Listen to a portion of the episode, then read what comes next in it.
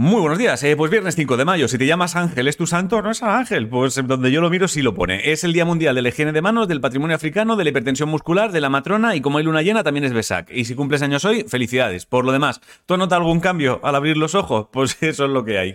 Mira, ¿quieres una noticia que te sirva de algo? Estoy investigando. Llevo, llevo unas semanas en plan, subo el informativo y apenas vuelvo a pasarme por las redes a responder comentarios ni nada porque estaba en mitad de una investigación. Quería descubrir si lo de estar enganchados al móvil, redes e internet era porque la vida fuera de internet había dejado de molar, ¿vale? Que podía ser, podía ser que a lo mejor Internet fuese tan guay que le había quitado a la vida toda la emoción. Y después de unas semanas investigando, creo que ya puedo decir que la vida sin estar cada puto segundo enganchado al móvil y con el móvil en los morros está bastante bien, ¿eh? Es, como yo la recordaba, tal y como yo la recordaba. Yo soy de una generación que no tuvo móvil y la vida sigue exactamente igual. He estado comprobando cosas básicas, ¿eh? No te voy a engañar. He estado comprobando lo de tomarte un café con un amigo sin mirar el móvil, leer, salir a pasear con los perros si los tienes o dar una vuelta, ir al cine, despertar y centrarme en lo que vendría siendo desayunar, ducharme, vestirme sin haber ido corriendo a mirar si alguien ha escrito o no ha escrito, eh, he apagado el teléfono dos, tres horas antes de acostarme para que nadie me moleste, o sea, he estado recordando cómo era la vida sin tener que estar tan pendiente del teléfono y sigue valiendo la pena, no te voy a engañar, ¿eh? te lo digo por si, por si te interesa, a lo mejor tú no puedes, ¿eh? a lo mejor tú tienes que vivir pegado al móvil porque cada mensaje que te llega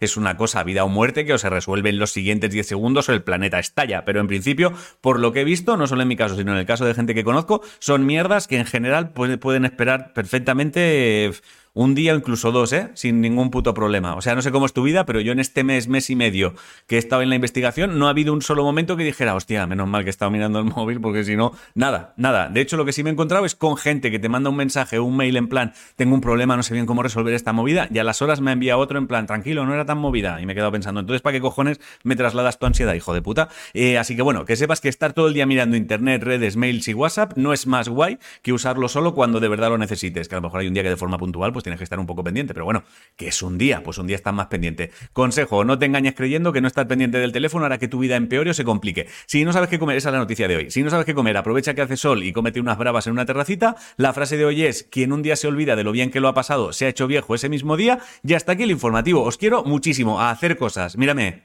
te quiero. Pasa buen día.